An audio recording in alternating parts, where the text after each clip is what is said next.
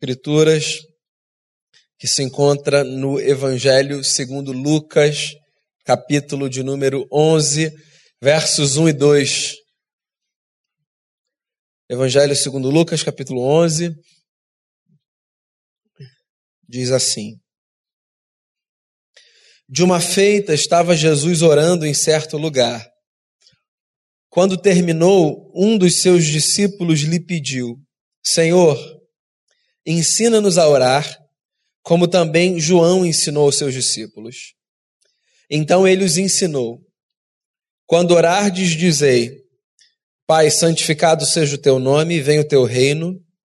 O pão nosso cotidiano dá-nos de dia em dia.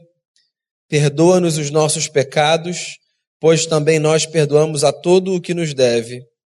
E não nos deixes cair em tentação. Senhor, que essa nossa conversa, que inaugura uma nova série aqui nos nossos cultos, seja uma conversa abençoadora para o meu coração e para o coração de cada pessoa aqui. Eu quero colocar diante de Ti a nossa vida, quero te agradecer porque o Senhor nos trouxe em paz depois de mais um dia de trabalho, todo mundo chega aqui bem, e eu quero te agradecer por isso, e quero rogar ao Senhor nesse momento específico que a tua palavra nos seja anunciada ao coração, acolhida e que ela produza em nós os frutos de vida que, que decorrem, Senhor, de momentos como esse, quando o teu Espírito Santo é derramado sobre o nosso coração. Então, que seja assim, que todo mundo esteja atento ao que o Senhor tem a dizer e que a noite seja proveitosa. Em nome de Jesus, com o perdão dos nossos pecados. Amém. Eu me lembro de uma experiência que eu tive na primeira igreja que eu congreguei, que foi a igreja onde eu nasci, né? Um dia eu cheguei no culto e eu percebi naquela hora que aquele culto em especial seria dirigido pelas crianças da igreja. E eu percebi pelo seguinte: eu me sentei perto dos meus amigos e eu reparei que o presbítero que estava dirigindo o culto de tanto em tanto chamava uma criança para fazer alguma coisa lá na frente. E aí eu vi os meus amigos sendo chamados. Daí um foi chamado para fazer uma oração, o outro foi chamado para ler um texto, o outro foi chamado para cantar alguma coisa.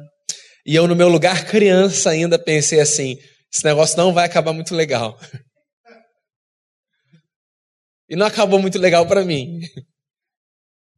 Foi uma voz que saía pelas caixas, dizendo assim: Eu queria nessa intensidade, né? Que quando é o seu nome que é chamado, a intensidade é maior.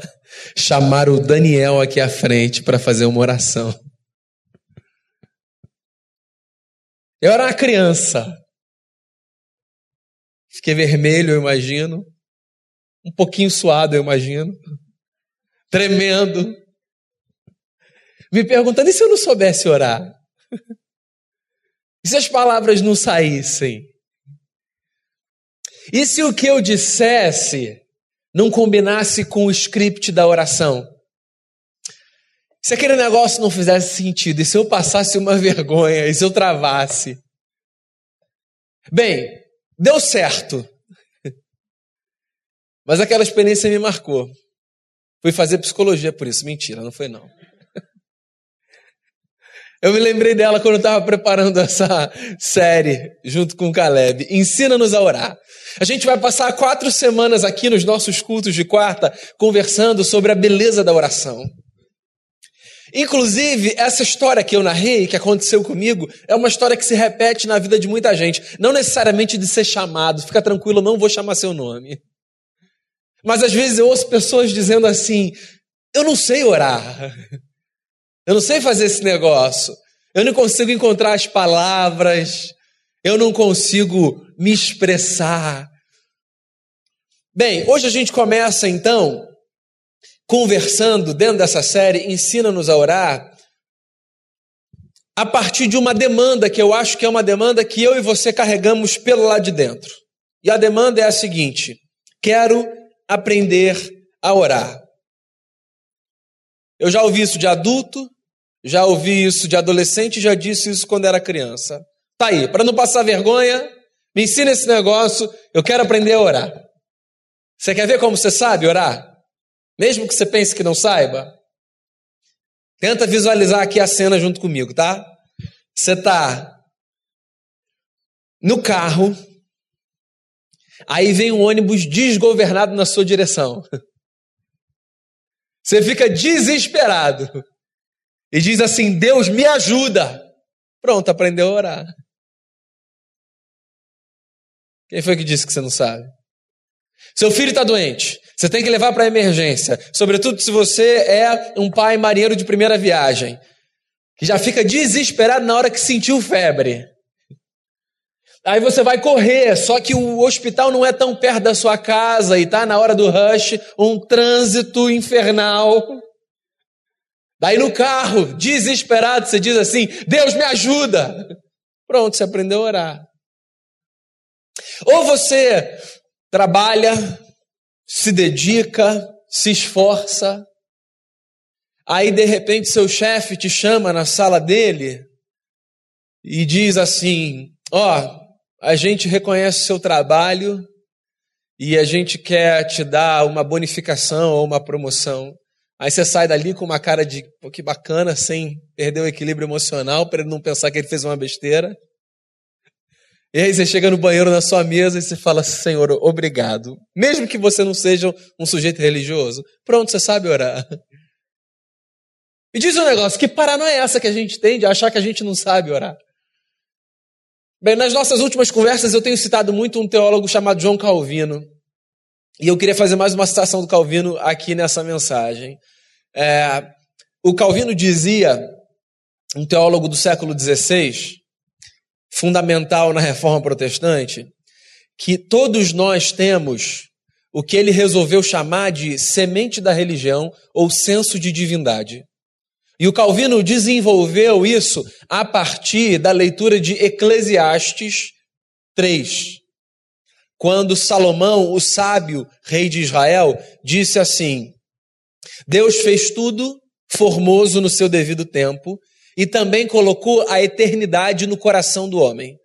Então, o Calvino, lendo esse texto, disse que a eternidade no coração do homem é essa semente da religião que todo ser humano tem, todo indivíduo tem, que ele chamou também de senso de divindade.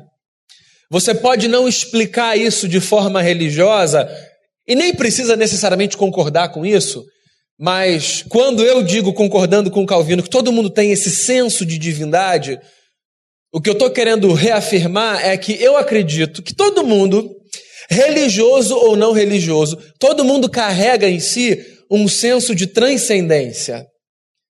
Eu acho que as perguntas fundamentais, por exemplo, da vida, por que, que a gente está aqui, como é que esse negócio pode fazer sentido, quem trouxe a gente para cá, as perguntas fundamentais são perguntas que mostram isso.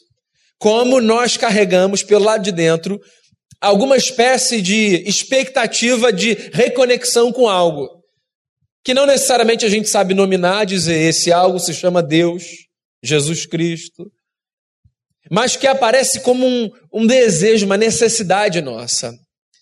Porque eu acredito que todos nós temos esse senso de divindade, eu acredito também que todos nós temos esse desejo de, sobretudo na hora da ajuda, nos expressarmos a alguém pedindo socorro. Deixa eu voltar para uma pergunta que eu fiz lá no começo. Do que, que a gente está falando quando a gente afirma que a gente não sabe orar da forma certa? Por sinal, o que é orar da forma certa? Orar da forma certa é usar palavra sofisticada? Orar da forma certa é usar palavras religiosas? Eu me lembro de outra experiência que a gente teve no grupo de louvor da nossa igreja, quando a gente ainda se reunia numa lojinha que ficava do lado de lá da Avenida das Américas, perto do restaurante Caçoar. A gente estava numa reunião com todo o grupo de louvor, e aí tinha um menino muito jovem que participava do louvor com a gente. E a gente estava numa roda de oração, Todo mundo fazia uma oração curta.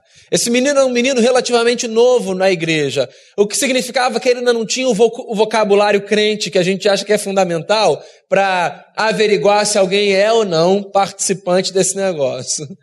A gente acha que quando a gente se converte, a gente tem que usar palavras específicas, né? Sobretudo nas nossas conversas com Deus.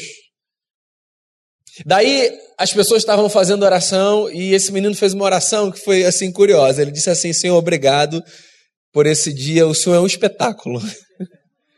Aí meio que quebrou ali a reunião, porque o pessoal começou a rir, dizendo como que ele está falando que Deus é um espetáculo. Ou seja, a gente assume que essa palavra não combina numa oração, não está certo. Por que, que não está certo? E Deus não é um espetáculo? Do que, que a gente está falando quando a gente está pedindo para Deus ensinar a gente a orar, ou para alguém ensinar a gente a orar? Qual é a oração certa? Deixa eu desconstruir primeiro o mito da oração, para depois ensinar a você, ou tentar transmitir para você, o que eu entendo ser certo na oração. Qual é o mito da oração que eu espero desconstruir? Não só hoje, mas nas nossas próximas conversas, Caleb e eu, junto com você. O mito que eu pretendo desconstruir é o mito que faz a gente acreditar que, do ponto de vista da retórica e do ponto de vista da estética, existe um modelo de oração. Então, não sei se você já reparou, mas tem gente que está conversando com você num tom e quando vai fazer oração muda o tom. Fica um negócio mais assim, sofisticado. Como se a oração, assim, requeresse isso para ser uma oração. Ou que acha que você precisa usar palavras específicas que cabem nessa conversa com Deus ou nessa conversa que é feita diante de Deus.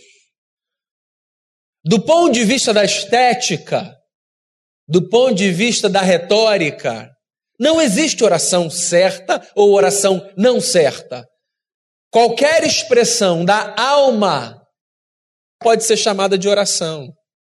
Inclusive, para resolver de uma vez por todas esse negócio, eu queria que você guardasse algumas palavras do apóstolo Paulo sobre a oração. Paulo era um sujeito curioso. Às vezes ele levantava a nossa bola, massageando o nosso ego, às vezes ele nivelava todo mundo por baixo. Então, por exemplo, na carta que ele escreve aos cristãos de Roma, ele dá uma bagunçada com todo mundo e diz assim: não tem ninguém que seja justo, ninguém que faça o bem, todo mundo tem a língua suja, nivela todo mundo por baixo. Quando ele vai falar sobre oração, de alguma forma ele também nivela todo mundo por baixo. Sabe por quê? Um capítulo, inclusive, que a gente gosta muito de citar, que é lindo por sinal. Paulo diz assim: também o Espírito Santo nos assiste nas nossas orações, intercedendo por nós. Corrigindo, em outras palavras, é isso que o Paulo está fazendo, as nossas orações que não são perfeitas. Se você olhar no capítulo 8 de Romanos, o Paulo vai dizer assim: ó, nós não sabemos orar como convém. E é por isso que o Espírito Santo intercede pela gente. Ou seja, a nossa oração, da que a gente julga mais bonita a mais feia, passa por uma peneira do Espírito Santo que fala para Deus assim: ó, é isso aqui que eles estão falando. Então não se preocupa do ponto de vista da estética com a oração que você vai fazer, se vai ser bonita ou não. Se você quer usar uma palavra rebuscada ou não, se ela tem 15 minutos de duração, ou se ela se resume a uma frase, o grito da sua alma, a conversa da sua alma, a expressão da sua alma diante de Deus é oração. Mas sabe de um negócio?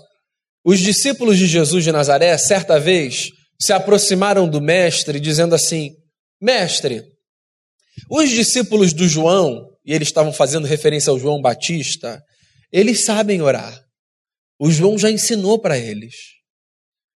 A gente também quer aprender a orar.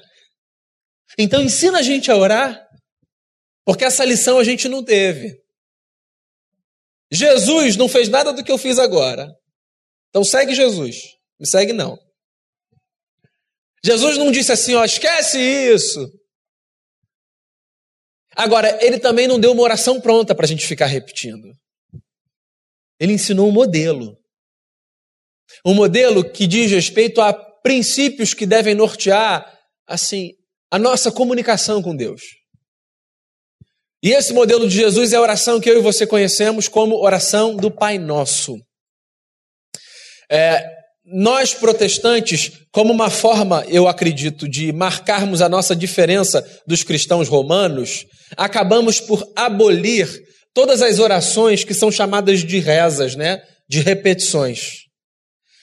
E eu acho particularmente que, em fazendo isso, nós perdemos muita coisa com muitas orações que nós temos em comum. A oração do Pai Nosso é uma delas. Uma vez eu ouvi uma pessoa, depois de ter escutado cristãos protestantes recitando a oração do Pai Nosso, dizer assim: Nossa, vocês oram a oração do Pai Nosso, mas isso não é coisa de católico? Como, um, como se isso fosse um problema. E, e dois, uma expressão de ignorância, porque não? Está na minha Bíblia, está na Bíblia do cristão católico, está na Bíblia de todo mundo que lê Mateus, que lê Lucas. A oração do Pai Nosso é linda. É claro que a gente empobrece a oração quando a gente acha que a oração do Pai Nosso é tão somente um conjunto de palavras que devem ser repetidas e ponto. A oração do Pai Nosso é um modelo perfeito. Eu acho que Jesus estava dizendo para os discípulos o seguinte: vocês querem aprender o que é oração? Então aprendam o seguinte: eu vou dar um modelo para vocês que funciona para vocês, para vocês perceberem a vida a partir da conversa com Deus. Aí Jesus diz: Quando orardes, dizei: Pai, santificado seja o teu nome, venha o teu reino. O pão nosso cotidiano dá-nos de dia em dia. Perdoa-nos os nossos pecados pois também nós perdoamos a todo o que nos deve, e não nos deixes cair em tentação. Você encontra também essa oração no Evangelho segundo Mateus, no capítulo 6, entre o verso 9 e o verso 15. Ela é um pouquinho mais extensa do que aqui em Lucas. Na essência, Jesus está ensinando a mesma coisa, que é o seguinte: toda oração, em primeiro lugar, deve ser feita com a consciência de que Deus é o nosso Pai. Então, quando a gente ora, é bom que a gente tenha consciência de que a gente está conversando não apenas com um ser supremo, com o um eterno, com o Criador, ou como você quiser chamá-lo. Jesus traz para nossa consciência a lembrança de que Ele é nosso Pai. Isso por uma razão para trazer para a gente a lembrança de que quando nós oramos, nós estamos conversando com alguém com quem nós podemos desfrutar de uma relação de intimidade. É isso que Jesus está querendo ensinar. Não trate Deus como um ser distante. Sempre que você se aproximar dele, seja através de uma frase, seja através de uma conversa de meia hora, sempre que você se aproximar dele, tenha a consciência de que ele é o seu pai. E de que, como qualquer pai numa relação saudável, tudo que ele mais deseja é que você esteja cada vez mais perto. Então, orar é ter a consciência de que você pode se aproximar. Orar é ter a consciência de que você pode chegar para mais junto. De que, se por acaso você tem a sensação de que você está distante, essa sensação pode ser substituída pela consciência de que Ele te quer perto e Ele te carrega no colo.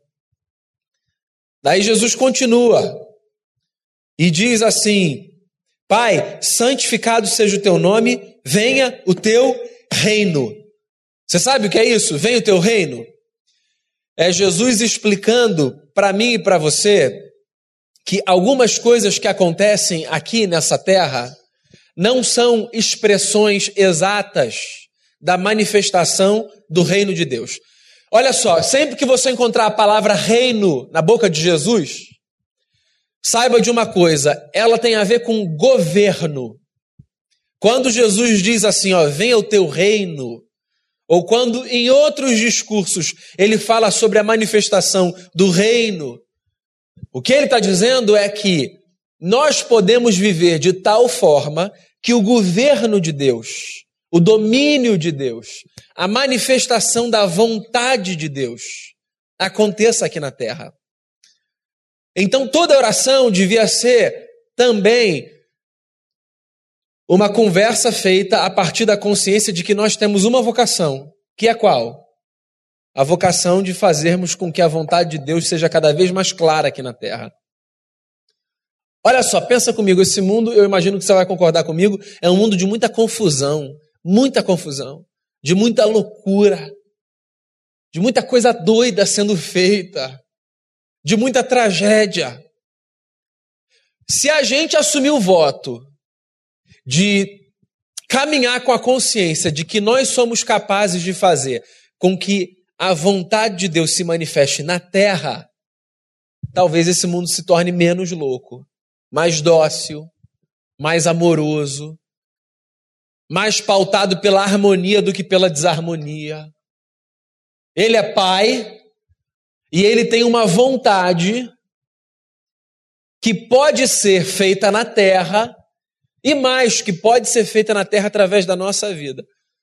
Inclusive, o mesmo Jesus que ensinou os discípulos a orarem assim, certa vez fez uma das orações mais desafiadoras. Porque para a gente, orar significa expressar para Deus a vontade que a gente carrega do lado de dentro, né? Daí Jesus, no momento mais difícil da vida dele, que foi quando ele estava sendo preso, açoitado, indo para a cruz, para onde ele sabia que iria, a oração que ele fez foi: Pai, se possível, afasta de mim esse cálice. No entanto, que seja feita a vontade do Senhor e não a minha. Que oração é essa? Essa oração é a oração de alguém que sabe que é legítimo que nós tenhamos vontades, desejos, sonhos, mas que o mais sensato na história é termos a ousadia de submetermos a nossa vontade, os nossos desejos, os nossos sonhos a um projeto maior que é um projeto de Deus que nem sempre a gente conhece. Isso é muito desafiador. Eu estou falando aqui na teoria. Na prática, assim, a coisa é um pouquinho mais complicada. Você já deve ter percebido que há desejos seus que são legítimos e que não se realizam. E nessa hora, é a firmeza na fé que vai empurrar a gente para a condição de dizer assim: ó, o Senhor sabe o que é melhor para mim, mais do que eu. Então, o Senhor conhece o meu desejo e sabe o que eu quero. Mas eu vou descansar o meu coração na certeza de que aquilo que o Senhor tem, sem sombra de dúvida, é excelente em relação àquilo que eu tenho como um desejo. Difícil, hein? Eu me lembro do sogro do Caleb contando aqui na igreja uma vez que foi pregar num lugar. Na verdade, ele foi visitar um lugar a convite de um amigo que era pastor dessa comunidade, que disse assim: Ari, você precisa vir aqui, conhecer a igreja, ouvir e tal. E ele foi. E quando ele chegou lá, antes dele participar, eu não sei se ele ia participar, não me lembro, essa história o Ari contou aqui na igreja.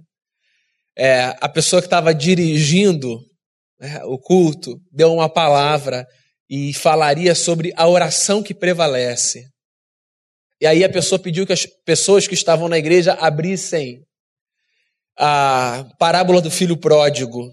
E o Ari conta que ele, ouvindo essa condução e a leitura do texto, imaginou assim: pô, que bacana, ele vai falar sobre a oração que prevalece, que deve ser a oração do filho, que depois que viu que tinha feito uma besteira, pegando a herança que ele tinha do pai e indo gastar absolutamente, voltou dizendo assim: Pai, eu pequei contra o céu diante de ti, já não sou digno de ser chamado teu filho, me receba como um dos teus trabalhadores. Isso Ari pensando, né? A oração que prevalece nessa história não pode ser outra.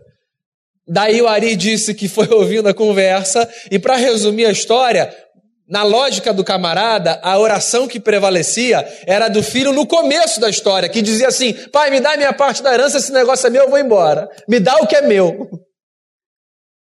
Essa não pode ser a oração que prevalece. Talvez seja na lógica evangélica.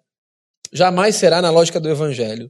A oração que prevalece na lógica do evangelho é a oração que leva a gente a submeter a nossa vontade à vontade de Deus, o que é um tremendo desafio. Um tremendo desafio. Porque quando a vontade de Deus casa perfeitamente com a minha, é muito fácil dizer, Senhor, que seja feita a vontade do Senhor. Mas quando a vontade de Deus não casa com a minha, é um desafio dizer isso. Mas parece que é isso que Jesus está ensinando.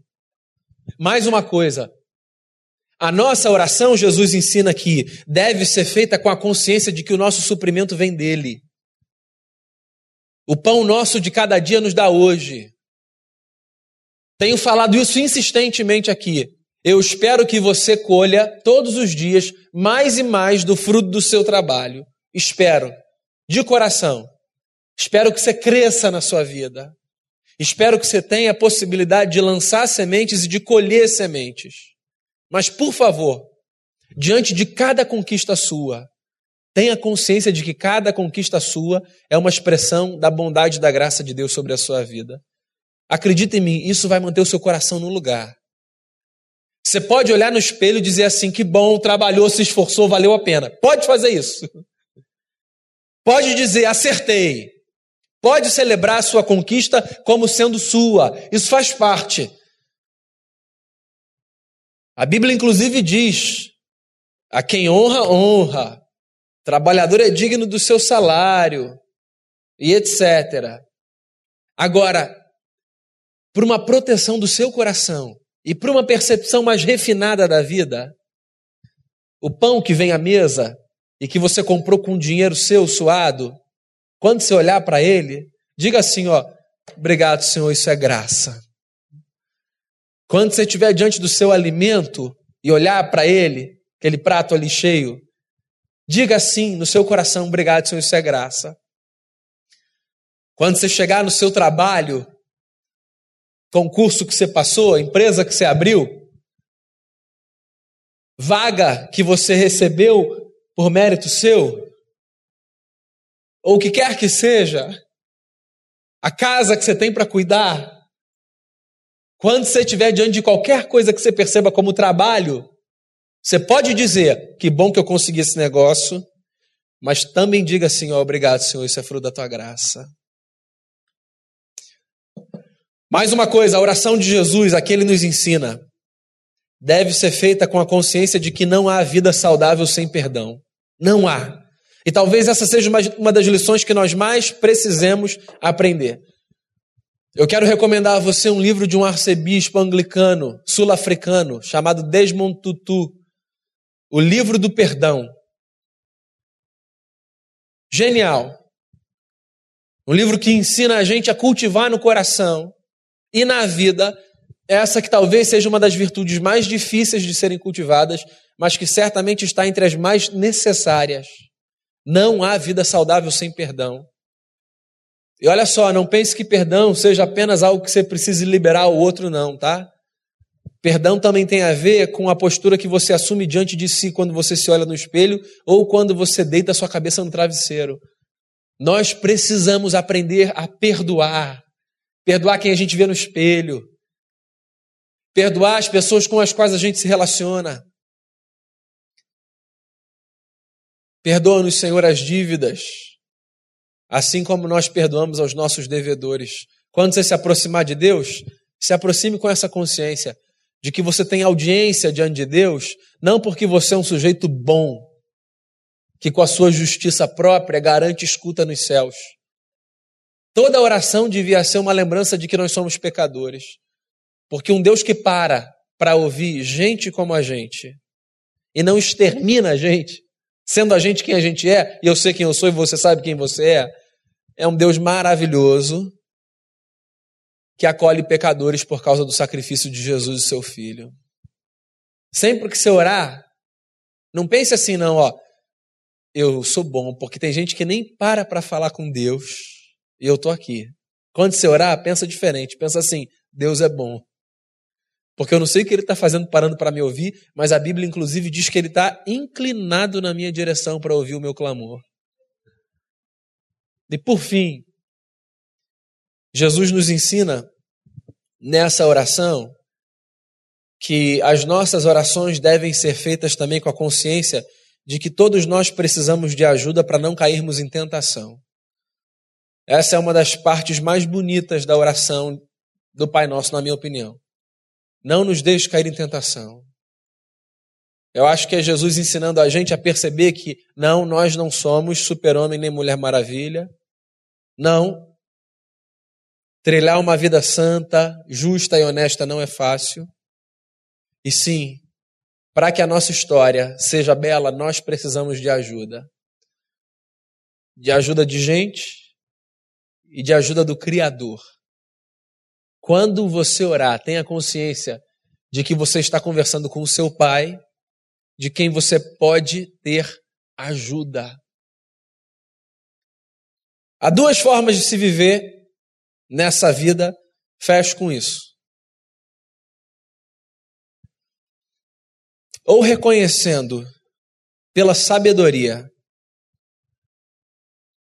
que todos precisamos de ajuda, ou aprendendo pela dor da insanidade que todos precisamos de ajuda. Essa lição você vai aprender. Ou por ser sábio, observando os sábios e a si, ou por agir como um tolo, batendo com a cabeça no chão. Ninguém dá conta de si. Nós precisamos uns dos outros. E todos precisamos do Cristo que nos acolhe. Que as suas tentações não sejam motivo para que você fuja de Deus, dizendo assim: estou muito envergonhado. Deus não pode nem imaginar o que está no meu coração. Então, antes de você ter consciência do que estava no seu coração, Deus já imaginava. E ainda assim é o seu pai olhando para você dizendo: quer chegar para perto? Que essas quatro semanas conversando sobre a beleza da oração lancem para bem longe da gente o mito ilusório, falso, de que existe alguém aqui que não sabe orar. Você sabe orar.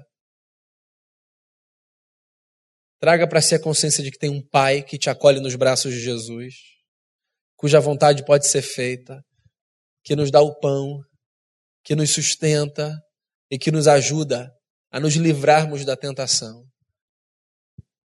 E diga a Ele o que você tiver de dizer. Uma palavra, uma lágrima, um riso ou um testamento. Com palavras sofisticadas ou não, da forma que for, coração sincero diante de Deus, rasgado, quebrantado, está aí uma coisa que o Eterno não rejeita. A minha expectativa é que você tenha cada vez mais vontade de estar perto do seu Pai e que você descubra na oração não um fardo, mas um privilégio. Feche seus olhos. De que outra forma poderíamos fechar essa conversa se não orando?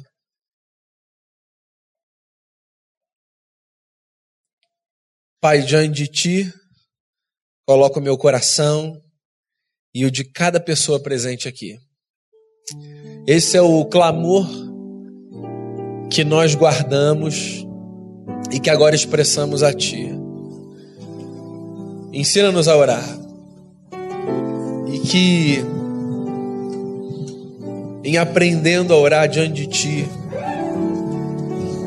ao nosso coração venha uma certeza: nada vale tanto a pena quanto estar perto do Senhor. Só a tua companhia já muda tudo na nossa vida. Sendo a oração simples, complexa, sendo a oração das palavras que supomos certas, ou das palavras que julgamos inapropriadas, que toda expressão sincera da alma diante de Ti seja considerada por nós privilégio da oração. Leve-nos para perto de Ti, que esses dias sirvam para isso. Que cada encontro nosso nesse mês de junho sirva para levar o nosso coração para mais perto do Senhor. É a oração que eu faço. Em nome por amor de Jesus. Amém.